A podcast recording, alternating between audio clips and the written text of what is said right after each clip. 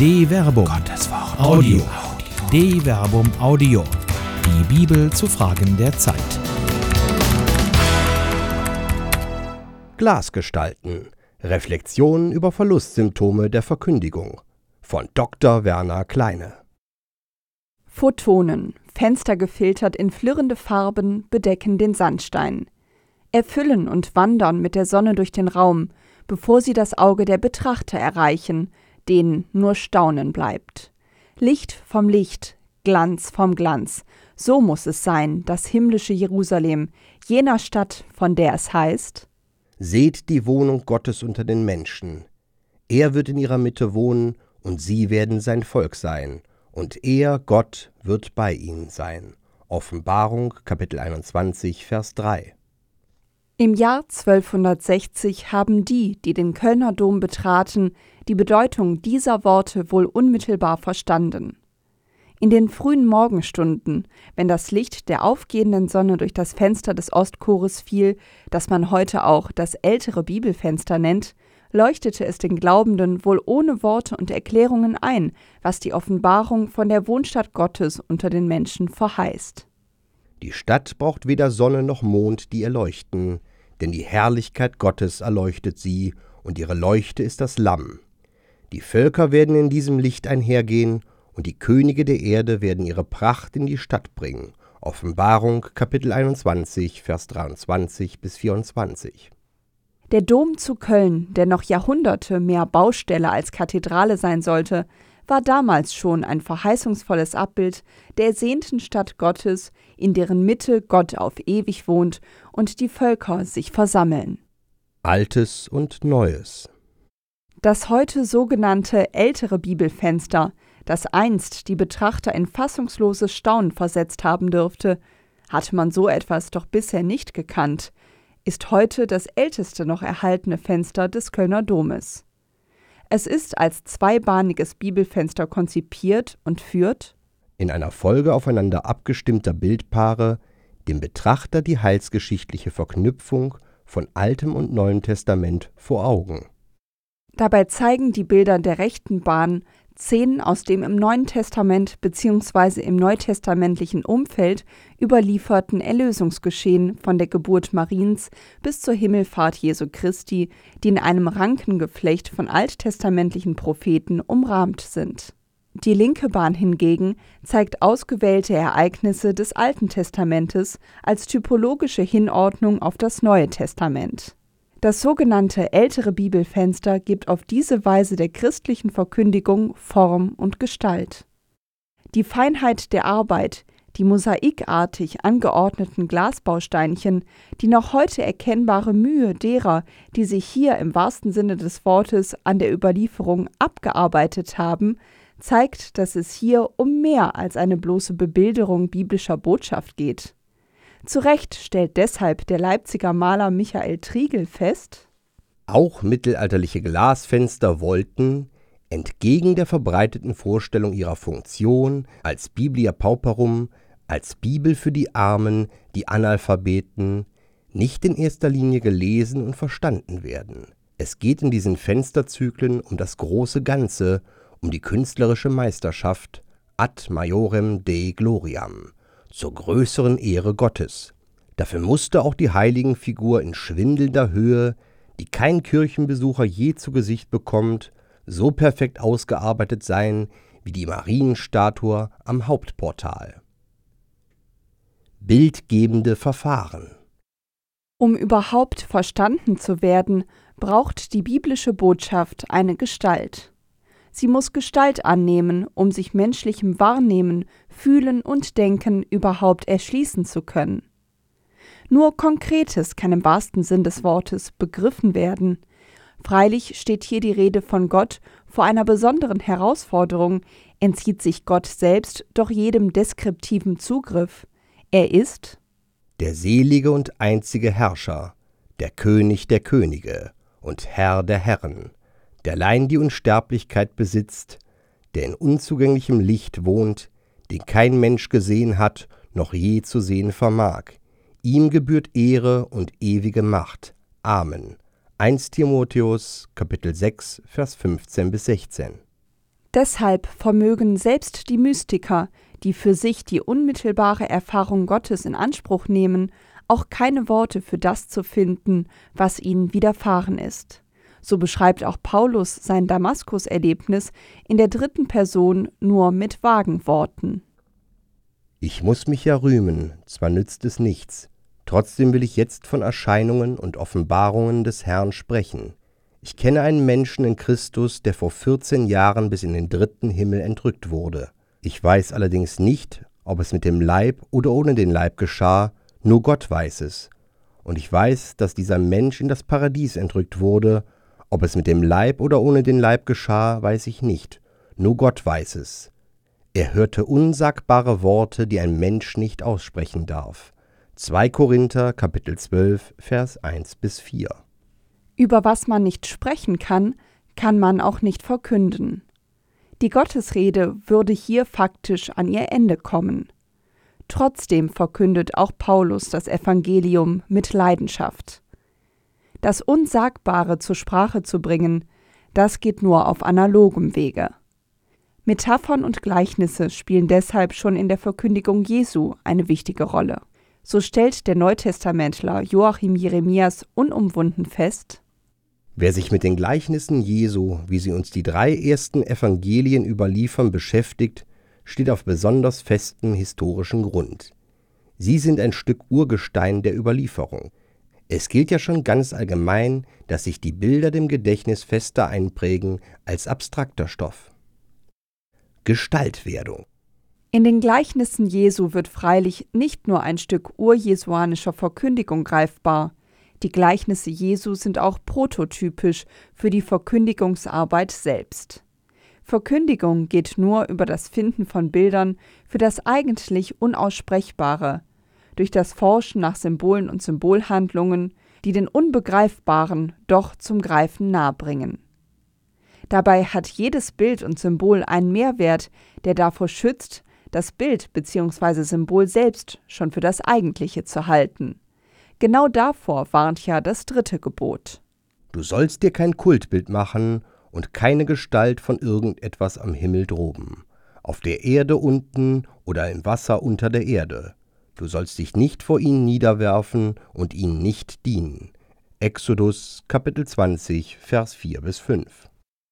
Dass Christen im Unterschied zu den Söhnen und Töchtern des Volkes Israel freier in der Verwendung darstellerischer Mittel der Verkündigung sind, hat nicht zuletzt mit dem Jesusereignis an sich zu tun, heißt es doch im Prolog des Johannesevangeliums.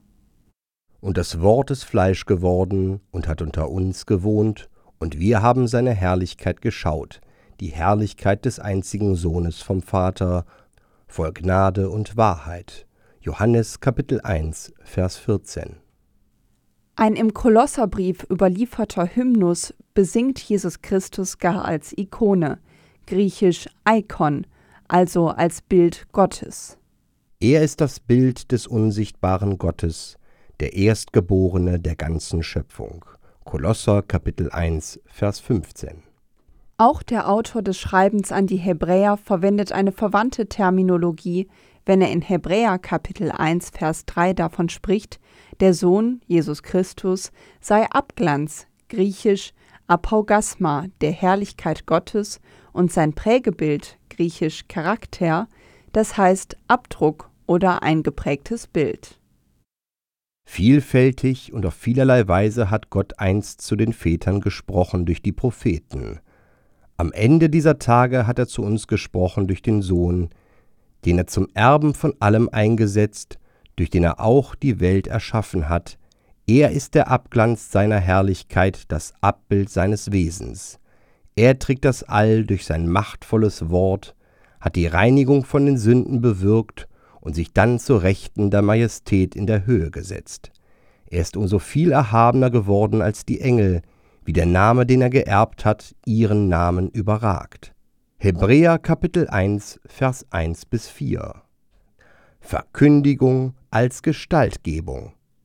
In Jesus Christus nimmt der unsichtbare Gott Gestalt an.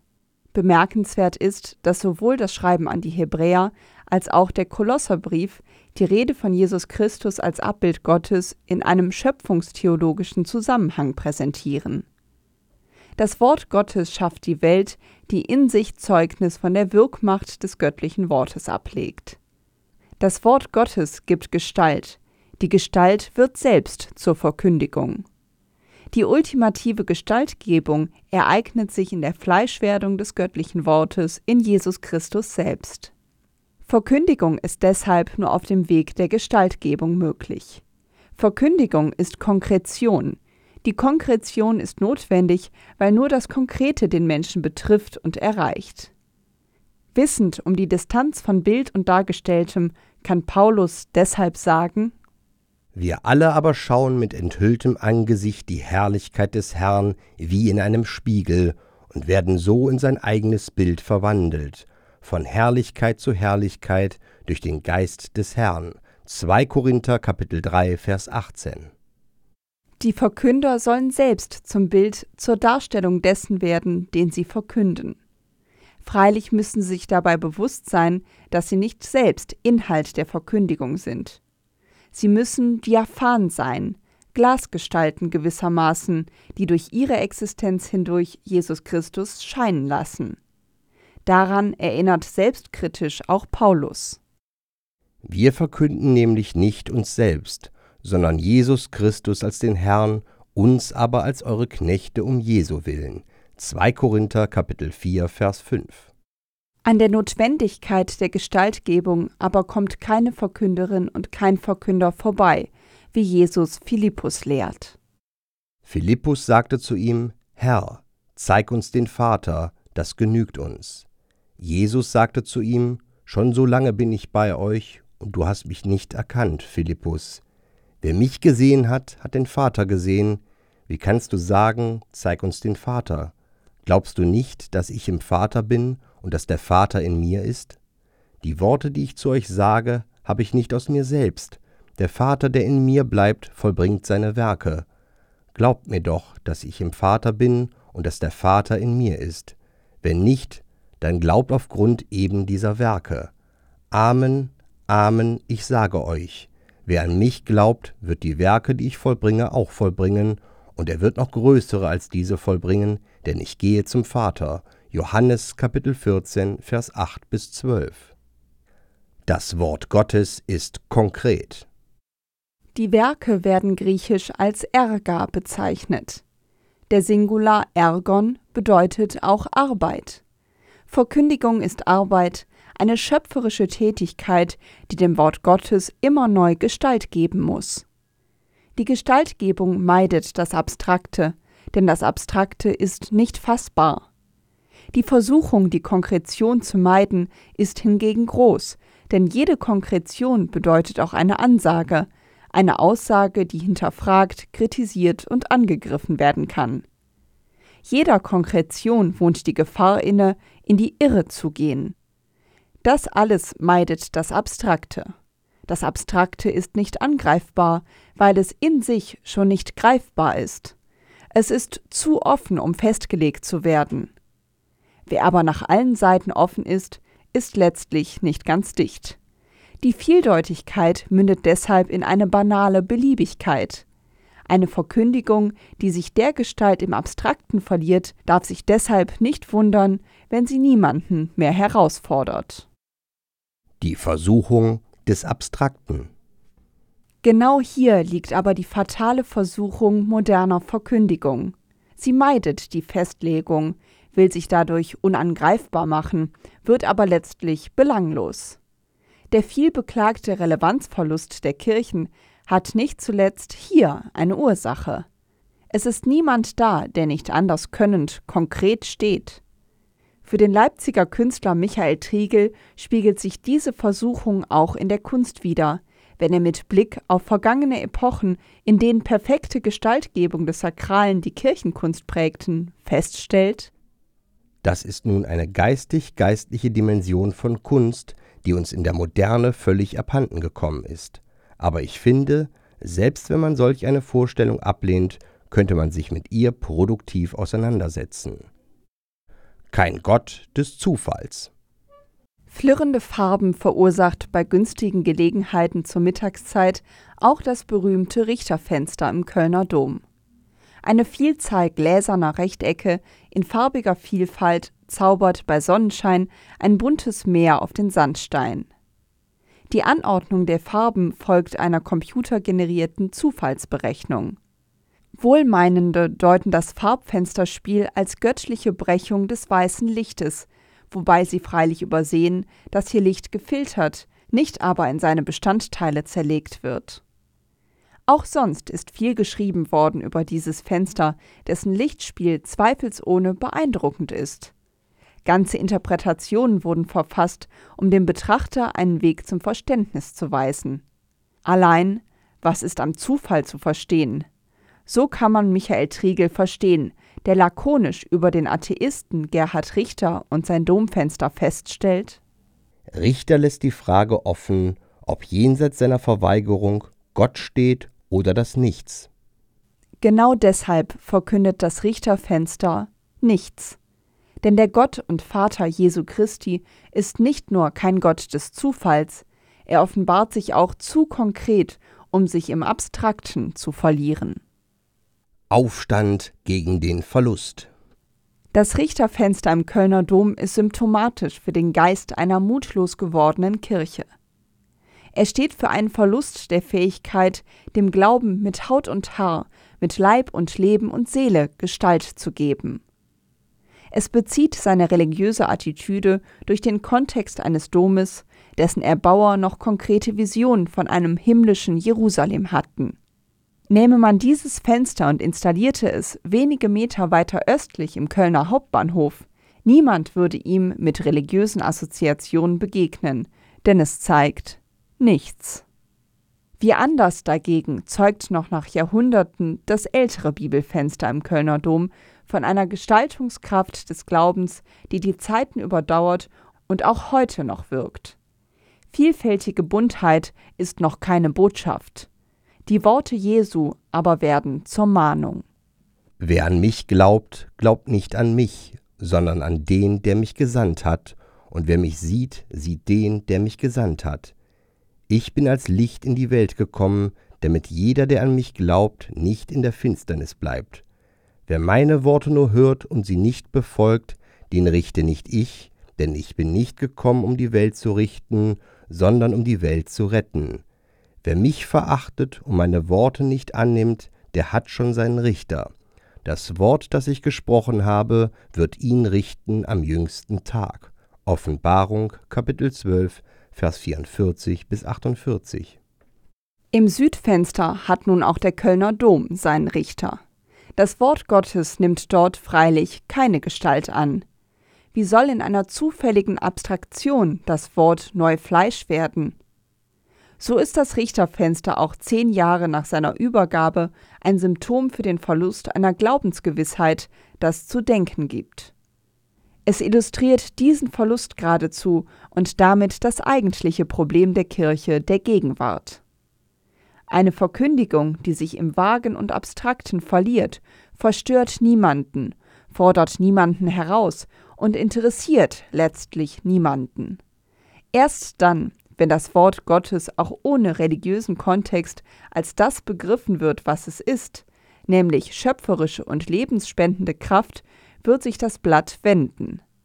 Die Gefahr ist groß, dass die Verkünderinnen und Verkünder auf Widerstand stoßen werden aber auch darin teilen sie das Schicksal des fleischgewordenen Wortes Gottes, von dem Johannes in seinem Prolog sagt Er war in der Welt, und die Welt ist durch ihn geworden, aber die Welt erkannte ihn nicht. Er kam in sein Eigentum, aber die Seinen nahmen ihn nicht auf. Johannes Kapitel 1, Vers 10 bis 11. Und doch ereignet sich auch das. Allen aber, die ihn aufnahmen, gab er Macht, Kinder Gottes zu werden. Johannes Kapitel 1, Vers 12. Und genau dazu muss das Wort Gottes auch heute noch Fleisch werden. Es liegt an den Verkünderinnen und Verkündern, ihm immer wieder neue Gestalt zu geben. Ganz konkret hier und jetzt. Eine Produktion der Medienwerkstatt des katholischen Bildungswerks Wuppertal Solingen-Remscheid. Autor Dr. Werner Kleine. Sprecher Jana Turek und Marvin Dillmann.